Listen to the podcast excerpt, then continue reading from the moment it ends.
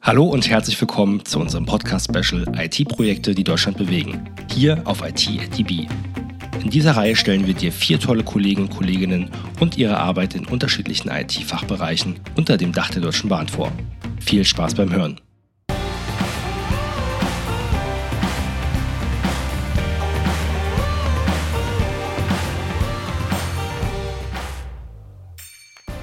Bist du bereit? Von mir aus gerne, ja. Cool, ich auch. Ich freue mich und dann würde ich sagen, starten wir auch. Und dann darf ich heute recht herzlich auf dem IT Podcast den Tobias Caldarella, ich hoffe, ich spreche es richtig aus, ähm, ja. begrüßen. Hi Tobias. Hallo. Grüß dich. Tobias, wir wollen heute über das Projekt Next sprechen. Willkommen beim Startup im Großkonzern. Äh, du bist ja von der DB Systel das Projekt zielt aber eher in Richtung Güterverkehr und ich bin schon sehr gespannt auf deine Insights, die du uns geben wirst. Und würde doch mal bitten, zum Start dich mal kurz vorzustellen, wer du bist, was du machst und äh, vielleicht auch, wo du sitzt. Genau, ich bin Tobias Calderella, ich bin 35 Jahre alt. Ich sitze oder saß besser gesagt bis vor Corona in Frankfurt am Westhafen, also direkt am Main mit schöner Aussicht, wunderbares Büro. Mhm und äh, war dort halt im Next Lab seit mittlerweile, ja, seit 2018, also jetzt auch schon gute drei, bald vier Jahre, ja. Okay. Westhafen, da muss ich mal fragen, normalerweise DB Systel im Silberturm, äh, das heißt, du bist gar nicht im Hauptgebäude? Nein, ich bin zwar angestellt bei der DB Systel, bin aber seit ich dort bin, also seit ich bei der Systel bin, bin ich eigentlich im Projekt äh, Next und das Projekt ist bei DB Netz verortet ah, und äh, die haben dort eigene Büros halt ähm, angemietet gehabt. Okay, da kommen wir dann wahrscheinlich inhaltlich auch gleich noch drauf, äh, warum das Projekt bei der DB Netz angesiedelt ist, obwohl ja eigentlich für den gesamten Güterverkehr das Projekt treibt. Aber vielleicht mal ganz kurz zu deinem ähm, Weg in die IT, vor allem auch zur Bahn. Ich glaube, der Weg zur Bahn, der war gar nicht so geplant, eher spontan. Magst du uns noch mal kurz abholen? Äh, wie war dein Weg in die IT? Wie war dein Einstieg bei der Bahn? Ja, es ist eine gute Frage. Also irgendwie, ich glaube, wenn ich meine, meine Eltern, meine Mutter gefragt hätte vor 30 Jahren, ob ich mal zur Bahn gehe, hätte sie mit Sicherheit gesagt, ja, auf jeden Fall, du landest mit Sicherheit bei der Bahn, was anderes kommt gar nicht in Frage für dich. Okay. Ähm, hat sich dann zwischenzeitlich doch anders irgendwie ergeben. Ich habe dann äh, zuerst ähm, ja in der Schule halt immer schon äh, großes Interesse Mathe, Physik, alles was irgendwie technisch war gehabt. Äh, war eigentlich so ein klassischer äh, Bahnnerd schon gewesen, habe dann aber trotzdem mich entschieden, erstmal Elektrotechnik und Informationstechnik zu studieren. Und habe das dann auch gemacht, habe dann meine Abschlussarbeit geschrieben, bin dann ähm, erstmal ja, wie es halt so ergibt, ähm, durch die Diplomarbeit bin ich dann in der Automobilindustrie gelandet, habe dort für Siemens gearbeitet, mhm. Habe für die Industrieanlagen halt für die Kontrolle von äh, Fahrzeugsteuergeräten äh, entwickelt, dafür Software geschrieben, insbesondere an der Schnittstelle Software, Hardware, dort halt viel mit Linux gearbeitet. Habe dann einige Jahre als Berater gearbeitet, war dann zwischendurch äh, in Belgien und meine Freundin oder damalige Freundin, jetzt Frau, hat in Bonn promoviert und ich bin dann halt aus Antwerpen äh, jedes Wochenende nach Bonn gependelt. Äh, dazu natürlich ähm, meistens den ICE verwendet. Mhm.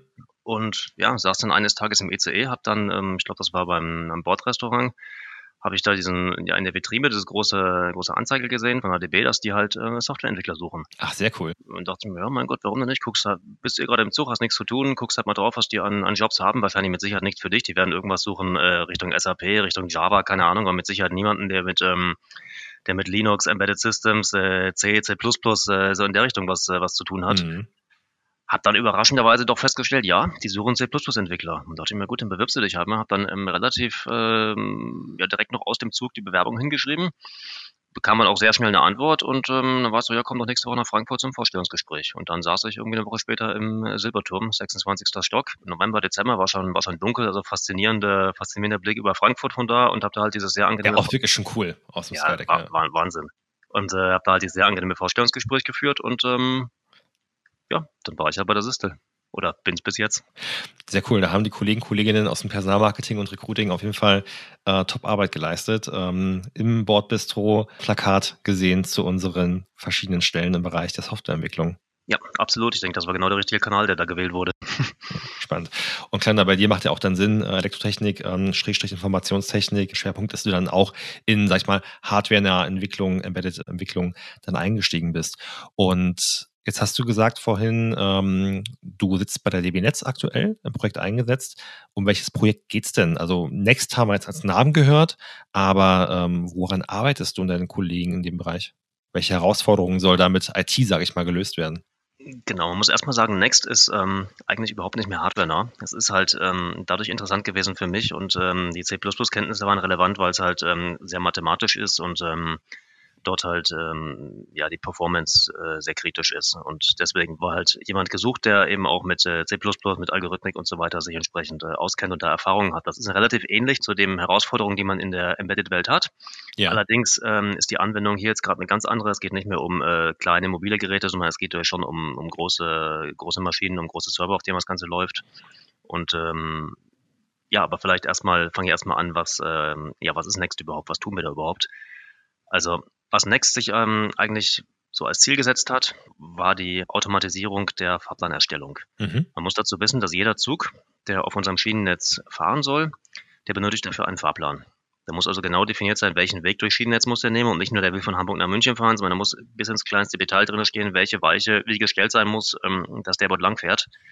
Einfach aus dem Grund schon, weil die Züge natürlich auf der Strecke eigentlich immer hintereinander herfahren müssen Sie können sich halt nur in gewissen Punkten überholen und da muss es halt passen, wenn der langsame Zug gerade an dem Punkt ist, dass dann der schnelle Zug vorbeifährt und äh, sie sich dort halt ähm, ja, überholen können, ohne dass der andere jetzt lange warten muss und es zu Verspätungen kommt. Da gibt es dann so Überholgleise, Abstellgleise, die man nutzt. Genau, und äh, da muss man sozusagen halt genau den Punkt treffen, wo sich die Züge halt ähm, überholen können. Äh, dasselbe auf eingleisigen Strecken, die können natürlich nicht irgendwo unterwegs begegnen. Das geht nur in bestimmten Bahnhöfen. Da müssen eben auch die Zeiten so abgestimmt sein, dass sie genau an diesen Bahnhöfen ähm, sich begegnen. Außerdem muss der Zug überhaupt wissen, wie schnell darf er fahren. Das ist auch nicht so einfach wie auf der Autobahn, dass da irgendwie ein Schild steht 120 und er darf 120 fahren. Das kommt immer sehr darauf an, ähm, was hat der Zug für Bremsen, wie schwer ist der Zug, äh, wie schnell kann er fahren zum einen, weil gerade bergauf ist halt die Frage, hat die Lokomotive überhaupt ausreichend Leistung, um den Zug mit der gewünschten Geschwindigkeit dort hochzubringen oder müssen wir schon davon ausgehen, dass der Zug langsamer sein wird? Ja. Und dasselbe beim Berg runterfahren, da muss eben auch geschaut werden, ja, wie gut sind die Bremsen, wie schnell kann der Zug äh, zum Stehen kommen, welche maximale Geschwindigkeit äh, wird erlaubt. Die sind alles Dinge, die müssen halt äh, im Fahrplan berücksichtigt werden. Und da gibt's oder gab es bislang einige Hilfsmittel für, wie die, die Fahrplankonstrukteure das äh, bislang machen konnten. Das war aber schon noch ein, ich sag mal, ja, halbautomatischer, halbmanueller Prozess. Also es war schon noch viel ähm, menschliche Interaktion notwendig und es konnte nicht irgendwie automatisch einfach gemacht werden, dass ein Kunde sagt, ich möchte jetzt heute losfahren und äh, ich bekomme jetzt einen Fahrplan, ohne dass eben jemand weiter etwas für tun muss. Und genau das wollte eigentlich Next erreichen, dass man halt sagt, der Kunde kann sich selber auf einer Internetseite, genau wie eine Fahrkarte, eben auch einen Fahrplan für seinen Zug bestellen. Und dieser Fahrplan wird immer automatisch äh, konstruiert. Es wird für ihn die optimale Trasse rausgesucht, also der optimale Weg, sowohl örtlich als auch zeitlich durch das, ähm, durch das Schienennetz. Und ja, eigentlich muss niemand mehr, also kein Mensch mehr aktiv etwas dazu tun, sondern es geht automatisch zu jeder Uhrzeit und äh, in wenigen Minuten. Okay. Um nochmal ganz kurz für die Hörer und Hörerinnen das richtig einordnen äh, zu können. Wir reden hier von Güterzügen. Die fahren zwar gemischt ähm, äh, mit Personenzügen auf dem gleichen Schienennetz, aber ähm, euer Endkunde ist jetzt nicht der Kunde, der sich in den Zug hineinsetzt und von München nach Berlin fährt, sondern entsprechend ähm, seinen Zug, äh, einzelne Güterwagen von A nach B durch ähm, äh, Unternehmen im Bereich Güterverkehr, wie es bei der Bahn, die DB Cargo wäre, aber auch andere Güterverkehrsunternehmen außerhalb von der Bahn. Äh, jein. Also wir sind eigentlich nicht auf den Güterverkehr beschränkt. Ah, okay. Also wir, ja. also wir können, also unser, unser Rechenkern, diese Kernanwendung von uns kann eigentlich erstmal, also das, das, was sie kann, ist, sie kann einen Weg durch das Schienennetz suchen, der für den entsprechenden Zug halt äh, möglich ist zu fahren. Ja. Und sie kann ähm, anhand der momentanen Auslastung bestimmen, wann er halt wo sein muss und wo er langfahren kann. Also für die DB Netz allgemein spannend für, für alle Arten von Zügen.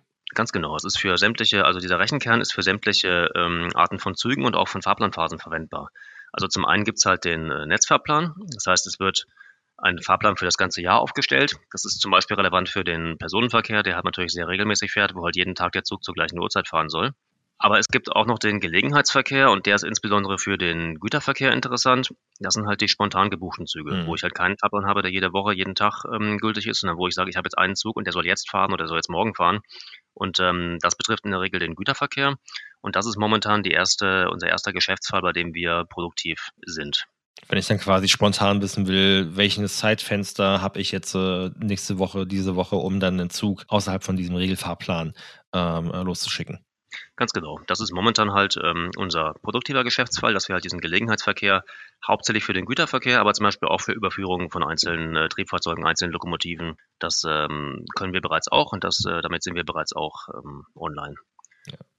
Bei den ganzen Variablen, die du da ähm, äh, genannt hast, also irgendwie auch noch Steigung und äh, Neigung von der Strecke mit einzuberechnen und wie, wie groß, wie schwer, wie lang ist der Zug, wie viel Power hat der, ähm, was fährt da noch alles, wie sind die Weichen, da braucht man bestimmt eine ganze Menge Rechenleistung, um äh, dort das äh, ja, umsetzen zu können, oder? Ja, auf jeden Fall. Also das sind halt alles äh, verschiedene Dimensionen, die sich halt sozusagen irgendwo ja aufmultiplizieren und dann wird da eine ziemlich große Menge an Daten daraus, die verarbeitet werden müssen. Allein wenn man sich die Ausmaße des Schienennetzes überlegt und ähm, was da momentan bereits an, an Zügen drauf unterwegs ist, die müssen ja alle irgendwo der Maschine bekannt sein, damit sie eben dadurch einen optimalen, eine optimale Trasse für unseren zusätzlichen Zug finden kann. Ja. Und ähm, welche Rechenleistung nutzt ihr dort? Äh, geht ihr da, sag ich mal, auf äh, die hauseigenen äh, Cloud-Partner bei der DB Systel, AWS und Azure? Genau, wir sind momentan bei AWS, bei Amazon in der Cloud gehostet und ja, haben da unsere komplette Infrastruktur aufgebaut und sind auch selbst verantwortlich für diese Cloud-Infrastruktur. Das heißt, wir sind ähm, ein DevOps-Team und wir kümmern uns sowohl um die Entwicklung unserer Anwendung als auch um den Betrieb und äh, bei dem Betrieb wirklich auf, äh, ja, ich sag mal, im Cloud-Betrieb der untersten möglichen Ebene. Also wir arbeiten direkt in der, ja, in der Konsole von der, von der Cloud. Ja. Äh, wir, wir, haben direkt die, ähm, unsere Infrastruktur, also unsere ja, Cloud-Infrastruktur bauen wir uns direkt ähm, per Skripte auf, die wir selber entsprechend ähm, entwickelt und verwaltet haben, ja. Okay, sehr spannend, auch eine sehr moderne Entwicklungsumgebung, auf der ihr arbeitet. Ja, definitiv. Also ich denke, wir sind, ähm, was die Technologien angeht, äh, relativ vorne mit dabei. Also sowohl was den Rechenkern in C++ angeht, da sind wir eigentlich immer auf dem neuesten oder fast neuesten Standard momentan der 1700 C++. Und ansonsten auch ähm, bei den anderen Komponenten, wie zum Beispiel der Prozesssteuerung äh, oder dem grafischen Frontend für unsere Webanwendung, da setzen wir nicht überall auf äh, moderne Technologie und ähm, ja, sind, sind halt ein relativ junges Projekt natürlich, was dabei hilft. Aber wir sind auch ein Team, was halt gerne Neues ausprobiert und einfach ähm, dort auf dem Laufenden bleiben möchte, ja. Hm. Und dann sag ich mal dann, eure Services äh, von der Fahrplanerstellung auch in irgendeiner Weise zu diesem Link-to-Rail-Kundenportal ähm, äh, im Güterverkehr angeschlossen oder worüber können dann äh, die Endkunden sich die Züge buchen? Äh, Wird es auch von euch betrieben oder wer macht das? Genau, also wir können ja, was bei uns gebucht werden kann, ist eben kein einzelner Container. Also wir sind keine, keine Spedition in dem Sinne. Wir machen nicht das, was zum Beispiel DB Cargo macht, ja. sondern wir sind halt ähm, für sämtliche Eisenbahnverkehrsunternehmen ähm, ja, zuständig und äh, erreichbar. Wir arbeiten halt zusammen mit DB Netz und dort kann jeder, der halt äh, entsprechend Trassen buchen kann, der halt als äh, Eisenbahnverkehrsunternehmen EVU gemeldet ist, der kann eben auch über die bekannten Buchungskanäle, wie es zum Beispiel TPN ist, aber auch eben über eine Website, die wir für unsere Kunden neu entwickelt haben, kann er eben direkt seine, seine Fahrplantrassen bei uns buchen dann, ja. Okay, und die betreibt ihr dann auch? Genau, die ist komplett bei uns ähm, betrieben, also auch in der Cloud gehostet. Ja. Und ähm, die Entwicklung dafür, der Betrieb davon wird alles von unserem Team ähm, erledigt, ja. Klingt auf jeden Fall sehr spannend, was ihr dort auch dann äh, wirklich im, im End-to-End-Geschäft ähm, auch da macht, wie du sagst, ihr entwickelt, ihr betreibt selber, äh, entwickelt weiter, habt dann die Schnittstellen zu DB Netz hin, aber auch dann zu allen anderen EVUs äh, nach außen zu den Endkunden. Okay. Also ich würde sogar sagen, wir haben nicht nur eine Schnittstelle zur DB Netz hin, sondern wir ähm, wir arbeiten direkt zusammen mit der DB Netz. Also wir sind im Projekt, wir sind äh, gemischte Teams. Ja. Da sind äh, Mitarbeiter von Netz, da sind Mitarbeiter von der Systel und ähm, davon profitieren wir halt enorm, weil wir halt einfach sagen, wir haben einerseits von der DB Netz natürlich ganz klar das äh, fachliche Wissen, die Expertise, wir haben die Kundenbeziehungen von ihnen und äh, gleichzeitig können sie von unserer Erfahrung und unserem Wissen im Betrieb und der Entwicklung von Software profitieren wenn du das alles so erzählst, das klingt so trivial und so logisch. Äh, auf der anderen Seite hast du ja gesagt, früher wurde das händisch oder nur äh, teilautomatisiert gemacht. Ich glaube, ihr seid ja auch in Europa mit diesem Service die Ersten, die sowas betreiben, richtig?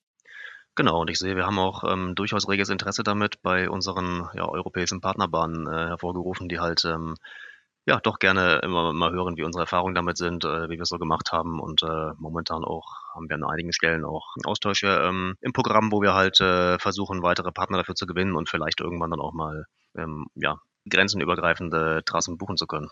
Klingt auf jeden Fall noch ähm, vielen spannenden Anwendungs- und Entwicklungsmöglichkeiten für das Projekt Next. Was sind denn, Tobias, aus deiner Sicht ähm, allgemein so Entwicklungsmöglichkeiten, Chancen, tolle Projekte, Produkte, die es bei der Bahn gibt, aus deiner Sicht?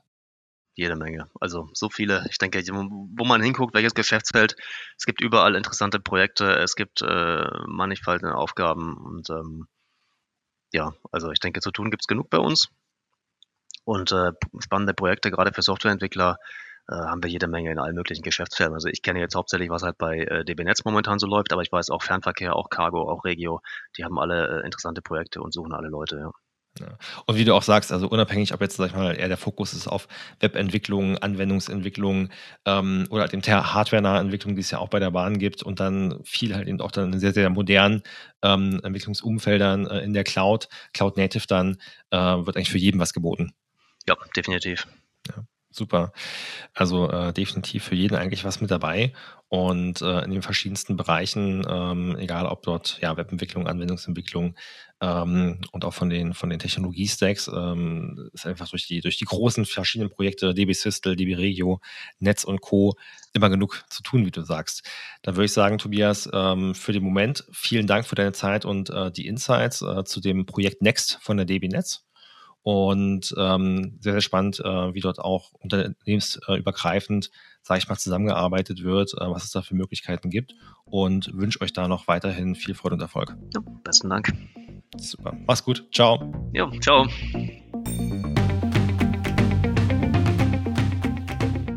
Das war's mit dem heutigen Podcast-Special zu IT-Projekte, die Deutschland bewegen. Dir hat gefallen, was du gehört hast? Dann checke jetzt auch die anderen spannenden IT-Projekte unter deutschebahn.com slash elevatorpitch aus. Den Link findest du natürlich auch in den Show Notes. Ich wünsche dir viel Spaß und spannende Insights. Dein Jan Götze.